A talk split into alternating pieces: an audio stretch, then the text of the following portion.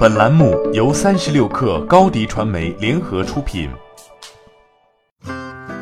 本文来自网易财经。霍尔果斯作为中国西部的边陲小城，近两年逐渐被公众所熟知。特别是在二零一八年范冰冰阴阳合同事件爆出后，被称为避税天堂的霍尔果斯引起了大量的社会关注和讨论。尽管地理位置得天独厚，但霍尔果斯被外界所熟知，更多是因为当地推行的无减无免的税收优惠政策。根据规定，二零一零年至二零二零年间，在霍尔果斯新注册公司五年内企业所得税全免，五年后地方留存的百分之四十的税将以以奖代免的方式返还给企业。此外，企业的增值税、个人所得税等符合一定条件后，可获得相应的奖励。张强是霍尔果斯一家财税公司的工作人员。他告诉号外，去年春天是企业注册发展高峰，二零一六年是起步，只有很多大的影视公司过来，后来很多大的网络科技公司都来了。去年是最忙的时候。然而，企业注册的热情在二零一八年年初遇冷。二零一八年一月份，霍尔果斯出台通知，要求规范和整顿企业注册行为，暂停为不符合要求的企业办理注册手续。同时暂停返还增值税和个人所得税。二零一八年政策调整后，目前在霍尔果斯注册的企业只能享受税收企业所得税无减无免的优惠政策，其他的优惠政策均已停止。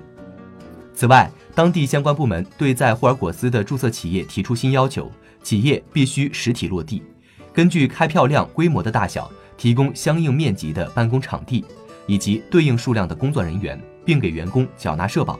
已经享受到税收减免的企业，必须拿出企业所得税减免的百分之二十，用于在霍尔果斯的地方投资。投资类型包括实体投资、政府投资、公益基金。企业可从中任选一种。另外，注册企业必须拿出开票量金额的百分之一，用于缴纳保证金。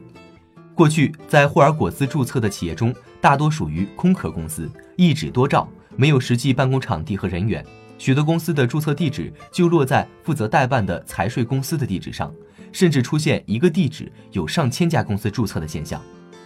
税务政策的调整牵一发而动全身，一方面，企业规模大的注册公司倾巢而动，积极按政策要求在当地落地，保证税收优惠政策的正常享受；另一方面，规模小的公司在成本上涨的压力之下，开始选择将公司注销，逃离霍尔果斯。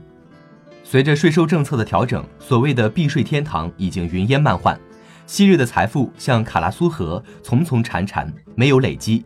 而今，在经济脱虚向实的背景下，这座小城正在谨慎地探索着前行的路。欢迎下载三十六课 APP，一网打尽商业大事件与科技新鲜事儿。欢迎添加克星电台微信号。微信搜索“克星电台”的全拼，加入我们的社群，一起交流成长。高迪传媒，我们制造影响力，用最专业的态度为企业提供视频、音频全流程解决方案。商务合作，请关注公众号“高迪传媒”。